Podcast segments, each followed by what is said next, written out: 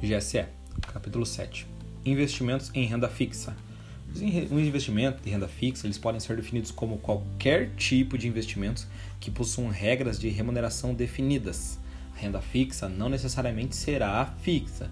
É, basicamente, todo investimento em renda fixa é um empréstimo seu para o instituto ali, né, para a instituição que emitiu o título de renda fixa.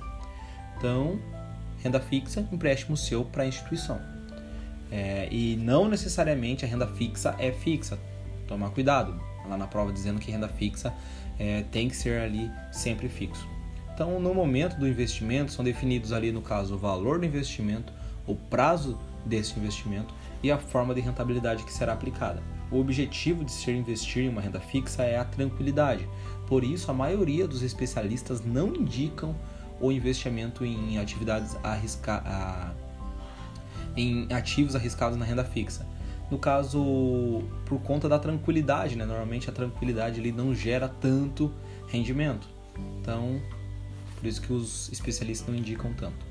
É, existem dois riscos principais quando falamos em investimentos de renda fixa, que é o risco de crédito e o risco de liquidez. Agora a respeito do título público, né?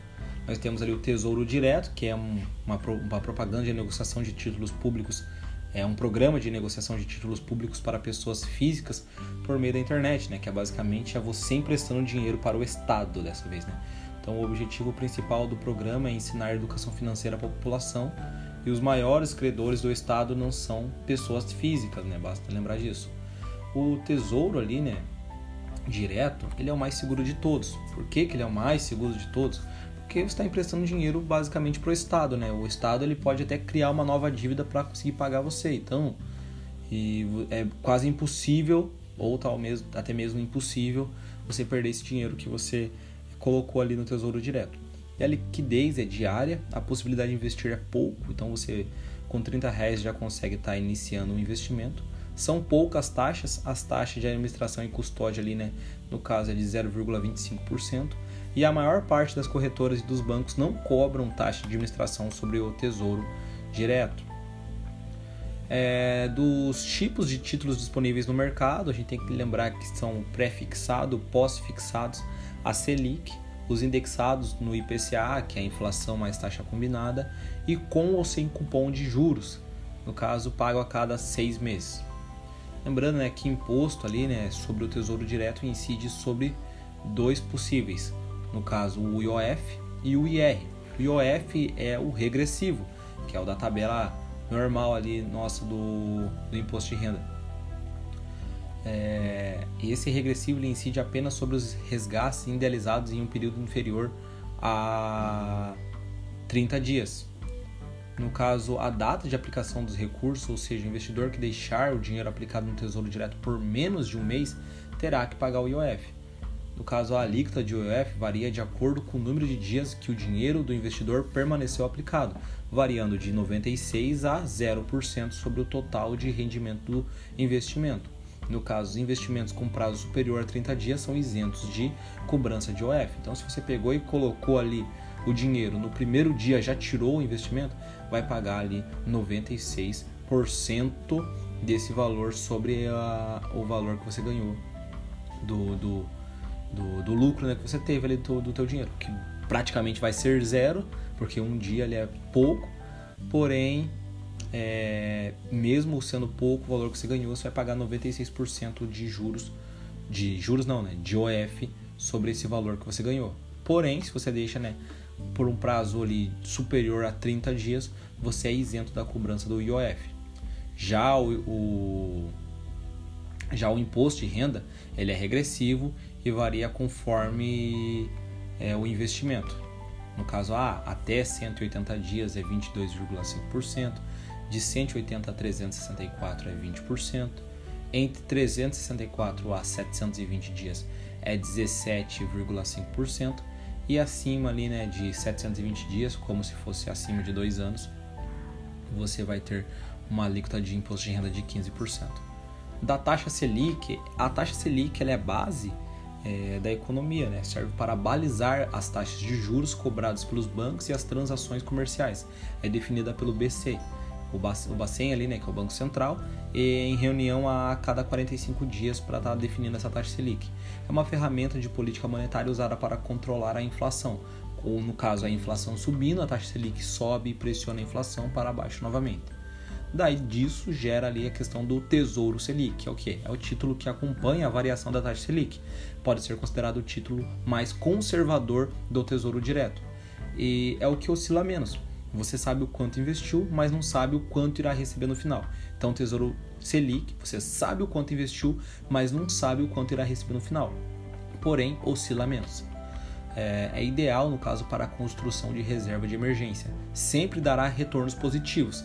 Caso a taxa Selic aumente, trará retornos cada vez maiores. Caso a Selic caia, trará retornos cada vez menores, mas ele sempre vai ser positivo, nunca será negativo.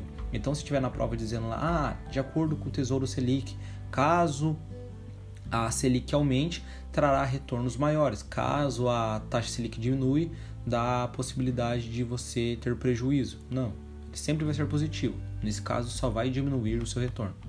Do tesouro pré-fixado agora, esse título tem a rentabilidade definida no momento da sua aplicação. Pode ser considerado o título mais arrojado. O preço unitário muda todo dia, mas no final valerá mil reais. O que significa que valerá mil reais ali no final? É que você vai deixar o teu dinheiro ali e tem um determinado prazo que você vai deixar ali. Mas no meio de, dessa, desse, desse do, do prazo que está ali, o teu dinheiro pode subir, pode descer, pode, você pode perder esse valor e às vezes você precisa tirar esse dinheiro agora. Mas na hora que você quer tirar, às vezes o teu valor não está valendo mil não. Às vezes ele está valendo, quer dizer, ele não está valendo o valor que você colocou ali, ele vai estar tá com um valor abaixo. Aí se você tirar, você vai perder. E se você deixar todo o, o prazo que, que precisa ser deixado, valerá mil reais. Então, o valor do título sofre variações conforme a marcação a mercado. Mas, caso mantenha o título até o final, terá a rentabilidade contratada no momento do investimento. Já o Tesouro IPCA é o Índice Nacional de Preço ao Consumidor Amplo, né, o IPCA. É um índice medido mensalmente pelo IBGE, composto por cestas de consumos e produtos de famílias entre 1 a 40 salários mínimos. O IPCA mede a inflação do país, é o índice oficial de inflação utilizado pelo governo federal. Então, qual que é o índice oficial da inflação? É o IPCA. Então, é, tomar cuidado para não confundir ali com a questão da, da Selic ali, né? Que daí a Selic é outra questão. Pode cair uma, uma questão pedindo para diferenciar, né? Que a, a, a, o IPCA é definido pelo Banco Central em uma reunião a cada 45 dias. Não taxa Selic definido pelo Banco Central em uma reunião a cada 45 dias. IPCA, medido mensalmente pelo IBGE, é utilizada pelo governo central ali como índice oficial da inflação. O Tesouro IPCA, no caso, é um título do Tesouro Direto e tem sua rentabilidade real definida no momento da aplicação. Então, no momento da aplicação, você está vendo a rentabilidade real, uma vez que rende a inflação mais taxas pré-definida é, seria uma combinação de pré-fixado com pós-fixado. Os pré-fixados irão valer mil reais no vencimento e os indexados ao IPCA irão valer mil reais mais a correção da inflação no período. Agora a respeito do CDB, que é o crédito de depósito bancário, é, nada mais são do que empréstimo aos bancos com promessa de uma remuneração definida na hora da compra do título. Então, na hora da compra do título já é definido já a remuneração, da mesma forma que o Tesouro Direto. Os títulos podem possuir os mais variados indexadores, podendo ser pré-fixado, pós-fixados ou até mesmo IPCA+. A liquidez é definida na hora da contratação, podendo ser diária ou com prazo pré-definido. Pode ser considerada mais arriscada do que o Tesouro Direto, uma vez que as instituições financeiras são muito menor, é, menores que, os estado, que o Estado e pode, ser, que pode vir a quebrar. Então o CDB ali, né, crédito depósito bancário, ele pode ser mais arriscado porque ele trata de instituições financeiras privadas. Já o Tesouro Direto, a gente está falando do próprio Estado. Então, nos casos de quebra do banco, existe ali o FGC, né, que é o Fundo Garantidor de Crédito, que cobre até 250 mil por CPF e por instituição, é, limitando a quatro instituições por CPF. Então, o cara tem 250 mil no Itaú, tem, é, tem 250 mil no no Santander e etc. Então vai limitar ali o CPF da pessoa. No, no, caso, se ele tem apenas, se ele tem um milhão distribuído num banco só, o FGC vai cobrar até 250 mil. Vai cobrir, no caso, até 250 mil. Se ele tem esse um milhão distribuído em quatro parcelas ali, no caso, é, em, quatro bancos diferentes, é vai cobrir ali essas quatro, no caso, as quatro instituições. Porém, basta lembrar que se você investiu 230 mil e você já estava tendo uma rentabilidade ali e estava com 260 mil e quebrou ali no caso, você vai perder esse 10 mil da tua rentabilidade, vai cobrir apenas os 250 mil. Então ali também tem a questão de que o problema é que em caso da quebradeira sistêmica dos bancos, o FGC pode quebrar também. Então, pô, todos os bancos quebrarem o FGC tem que pagar ali geral, é complicado, porque ele também pode quebrar. E você, de um jeito ou de outro, pode acabar ficando sem o teu dinheiro.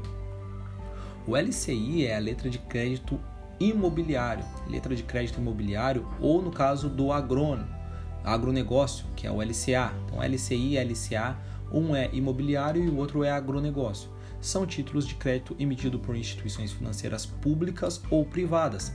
É, no caso, privadas são bancos, com o objetivo de obter recurso para financiar o setor imobiliário ou agrícola.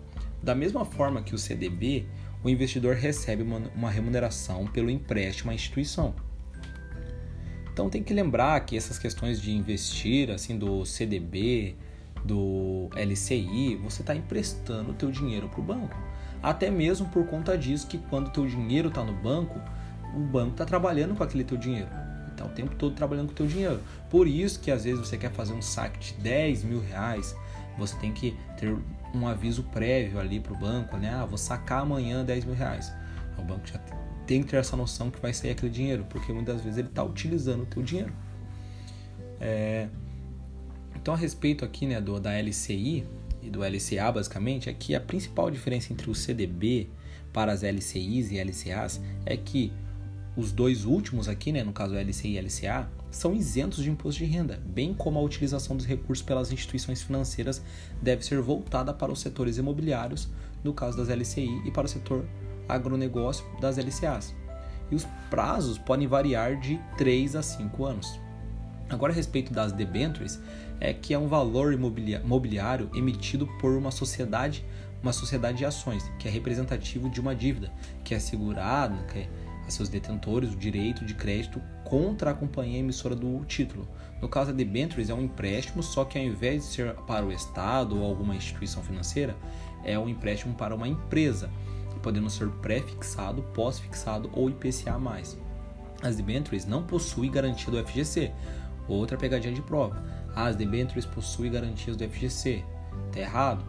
E podem ser isentas ou não de imposto de rendas. Por quê? As que são incentivadas, no caso, é, são aquelas relacionadas à energia, à infraestrutura, a gás, essas têm a possibilidade de ter a isenção do imposto de rendas, do de renda. Mas tem algumas debêntures que não têm a, a isenção do imposto de rendas, porque são debêntures que não são incentivadas. Geralmente as debêntures têm rendimentos superiores que, o, que outros investimentos de renda fixa.